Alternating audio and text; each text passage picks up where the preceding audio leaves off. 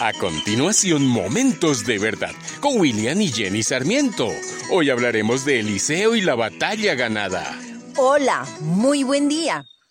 Se dice que en la batalla que dirigía el duque de Wellington, una parte de su ejército estaba cediendo ante el enemigo cuando de pronto un soldado vio al duque entre sus propios combatientes, y el soldado gritó con voz fuerte y jubilosa. Aquí está el duque, y pelea con nosotros, Dios lo bendiga. Y ese mismo soldado, dirigiendo la palabra a los compañeros que tenía al lado, les gritó. Lo que más me gusta es ver la cara del duque peleando con nosotros. Los demás soldados, al oír esto, volviendo sus rostros hacia el lugar donde se encontraba el duque, al verlos se reanimaron, recobraron la serenidad y el valor y decían, El, que, nunca ha sido derrotado, ni lo será, está con nosotros.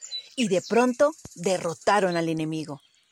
Algo así sucedió con un hombre muy importante llamado Eliseo en el Antiguo Testamento. Él estaba siendo perseguido por el ejército de Siria por mandato de su rey. Este ejército tenía caballos, carros de guerra y una tropa muy numerosa. Llegaron en la noche y rodearon la ciudad. El siervo de Eliseo se levantó esa mañana.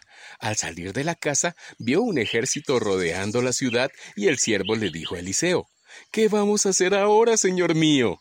Y Eliseo le dijo, No tengas miedo.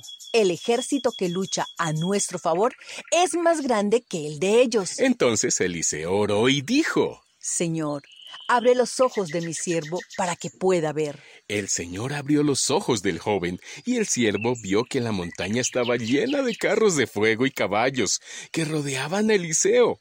Como ya los sirios se acercaban a él, Eliseo volvió a orar. Señor, castiga a esta gente con ceguera. Y Dios hizo lo que le pidió Eliseo. Nuestro momento de verdad es que nuestro Señor Jesucristo es nuestro comandante en jefe y siempre está con su pueblo, con nosotros. Él lo prometió y lo cumplirá. En Mateo 28 leemos que Jesús dijo, Y les aseguro que estaré con ustedes siempre, hasta el fin del mundo. Empoderémonos de sus palabras y enseñémosle a los nuestros que jamás estamos solos en cada batalla, que Dios está en el control. Él envía ángeles, carros de fuego y su poder está a nuestro favor. Anímate, levanta tus ojos a Dios y pide su favor.